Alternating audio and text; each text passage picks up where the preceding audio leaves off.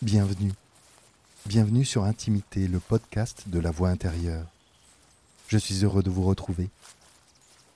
Installez-vous confortablement pour poursuivre la rencontre du peuple cheval en compagnie de Suzanne. Dans cet épisode, vous allez découvrir la place très spéciale qu'occupent les femelles. Bonne écoute. Chez les chevaux, comme dans les sociétés humaines, il y a un leader. Ce leader, c'est une jument. Pourquoi une jument? Parce que les chevaux estiment que pour être guidés, il leur faut un être qui connaisse toutes les réalités de tous les membres du troupeau. Et c'est le cas d'une jument. Une jument, elle sait ce que c'est que d'être un enfant, elle a été pouliche. Elle sait ce que c'est que d'être un cheval et de vieillir mais elle sait aussi ce que c'est que de porter la vie, de mettre au monde, de nourrir, d'éduquer. Cette jument qui a la charge de guider le groupe, on l'appelle la matriarche. J'adore ce mot, matriarche. Je le trouve rond, plein. Je lui trouve une certaine douceur. Et puis euh, une dureté aussi. La dureté de l'exigence, de la responsabilité. Et c'est vrai que c'est un sacré job, le job de matriarche. La matriarche, elle n'aura pas de, pas de petit. Il n'y a pas d'espace pour avoir un petit quand il faut prendre en charge un troupeau. C'est ça son obsession, c'est le troupeau le développement, l'épanouissement du troupeau. Elle cherche constamment les conditions favorables à la vie et à son développement. Voilà, c'est ça son obsession. Trouver les conditions favorables à la vie et à son développement. Non mais t'imagines si nos leaders avaient cette obsession-là, trouver les conditions favorables à la vie et à son développement. Mais je ne crois pas qu'on en serait là où on en est. Alors, dans le monde du cheval, cette mission de trouver des conditions favorables à la vie et à son développement, je ne peux pas empêcher de le répéter, j'adore cette mission. et eh ben, ça consiste à rythmer la vie du groupe, à le guider vers la nourriture, à le guider aussi quand il s'agit de fuir pour, euh, pour mettre en sécurité le troupeau. Et ça consiste à gérer les conflits qui peuvent apparaître et à les gérer de façon non violente. Parce que c'est pas possible la violence chez les chevaux. S'il y a violence, il y a risque de, de blessures, donc de saignement, et le sang, ça attire les prédateurs. Mais pour gérer un conflit sans violence, il en faut de la présence, il en faut du charisme, il en faut de la force psychologique et de la légitimité. Eh bien, c'est tout ça la matriarche. La matriarche, c'est celle qui sait et c'est celle qui a la force psychologique. Et la matriarche, elle n'a pas décidé d'être matriarche. Hein. Il n'y a pas de combat, de lutte pour être la matriarche. Non. La matriarche, c'est l'évidence. Elle est reconnue par l'intégralité du troupeau. Parce qu'elle est. Elle est celle qui sait et elle est celle qui a la force psychologique. Il n'y a pas d'histoire de gesticulation et de blabla pour démontrer quoi que ce soit, non. Dans sa posture, dans son action, elle est cela. Elle est l'exemplarité au service du troupeau. Et c'est ça les chevaux. Ils vont placer en tête de file, parce qu'elle est vraiment en tête de file, c'est elle qui guide l'être le plus sain, le plus stable, le plus équilibré, le plus au fait de la réalité de chacun des membres du groupe qu'il dirige, l'être le plus fort psychologiquement, c'est-à-dire capable, de, de, faire avec tout ce qui la traverse, ses émotions, ses sentiments, ses peurs, capable de faire avec tout ce qui traverse le troupeau, et capable, avec tout ça, de discernement d'identifier ce qui est bon pour le troupeau et de prendre les décisions adéquates, et ça sans état d'âme. Les chevaux, ils mettent pas à leur tête euh, le psychopathe, euh, l'égocentrique, euh, le mégalomane, l'hyperactif agressif,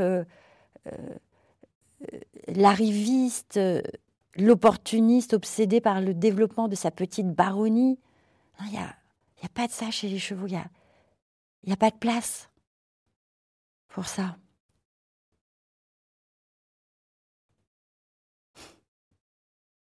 Ça aussi, ça me laisse songeuse. Et l'ordre des chevaux, parce qu'il y a un ordre, eh ben c'est l'ordre de la force psychologique. Pour eux, la force physique, c'est la force du faible. Ce qui a de la valeur pour eux, c'est la force psychologique. Et cette force psychologique, c'est vraiment euh, la capacité à faire avec tout ce qui traverse. Il n'y a pas de souci avec à avoir des émotions. C'est pas pas euh, nier ses émotions, c'est être en capacité d'accueillir ses émotions, mais de les transcender. Et du coup, ils vont s'organiser selon un ordre de, bah, de capacité, de capacité à faire avec euh, tout ce vivant à l'intérieur de soi. Et du coup, on pourrait dire qu'en en queue de fil, eh bien, il y aura la, jument la plus, euh, peut-être la moins autonome émotionnellement, celle qui euh, a déjà du mal à faire avec elle-même, qui est débordée par elle-même. Et c'est OK, elle a sa place, mais pas à la tête. Et quand le troupeau va se mettre en marche, eh bien, celle qui est en, en queue, à ce moment-là, a devant elle, eh bien, celle qui est l'étape d'évolution, je dirais, euh, suivante, une étape qui est accessible, dont elle peut s'inspirer, parce que les, chevaux apprennent beaucoup de l'exemple. Et les chevaux se réinterrogent beaucoup. C'est ça, quand ils viennent à ta rencontre, ils, ils te reniflent, et puis ils t'interrogent. Qui es-tu? Où en es-tu? Que veux-tu? Que peux-tu? Parce que chez eux, tout ça, c'est fluctuant, rien n'est figé. La, matriarche, elle n'est pas matriarche à vie. Elle n'est pas accrochée à son poste de matriarche. À un moment donné, il y aura une autre évidence, une autre jument qui sera celle qui sait et celle qui a la plus grande force psychologique et tout le troupeau se tournera vers elle.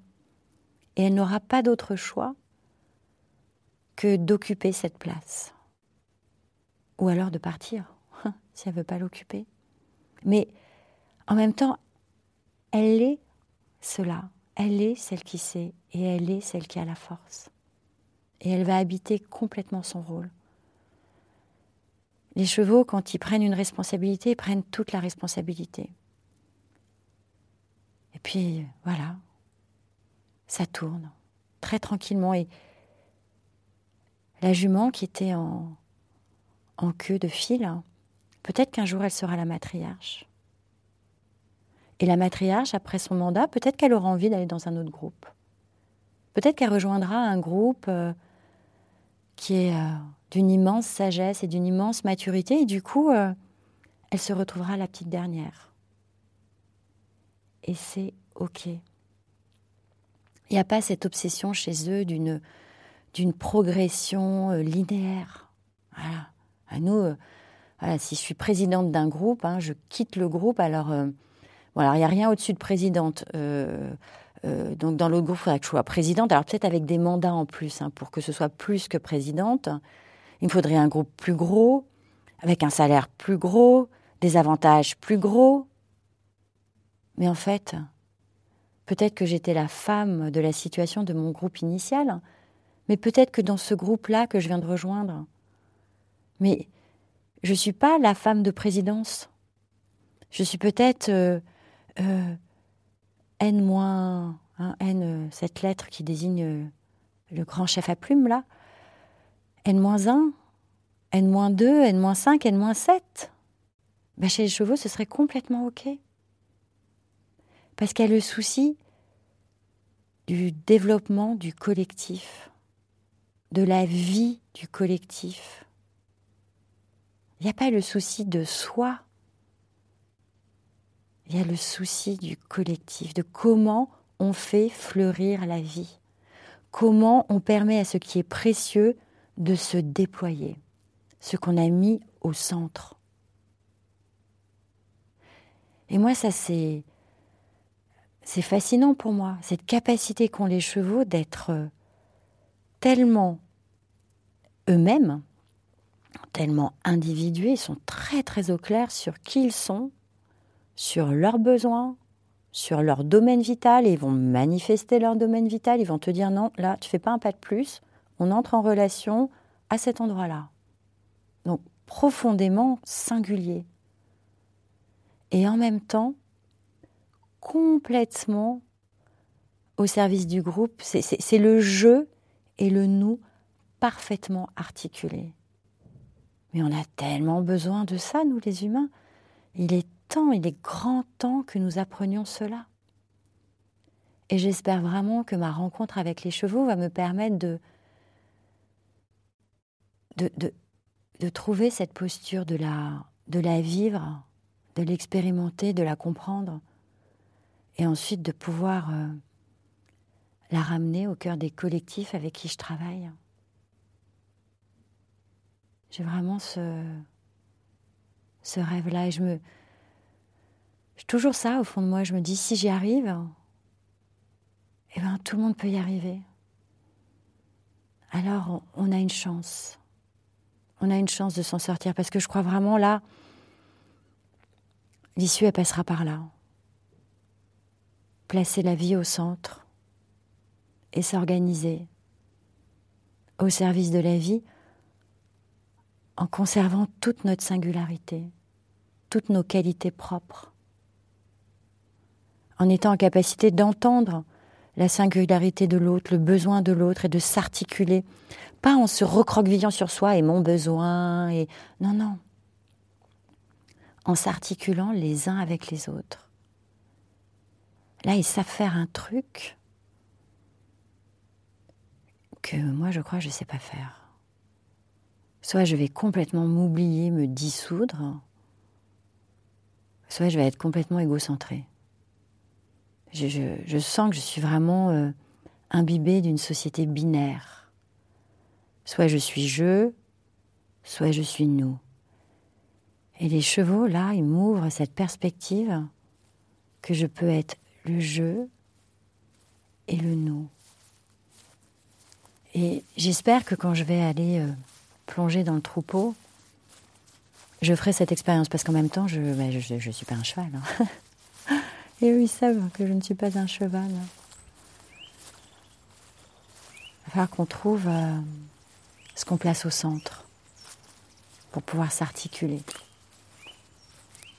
entre troupeau et humaine au milieu du troupeau. J'ai hâte et j'ai peur.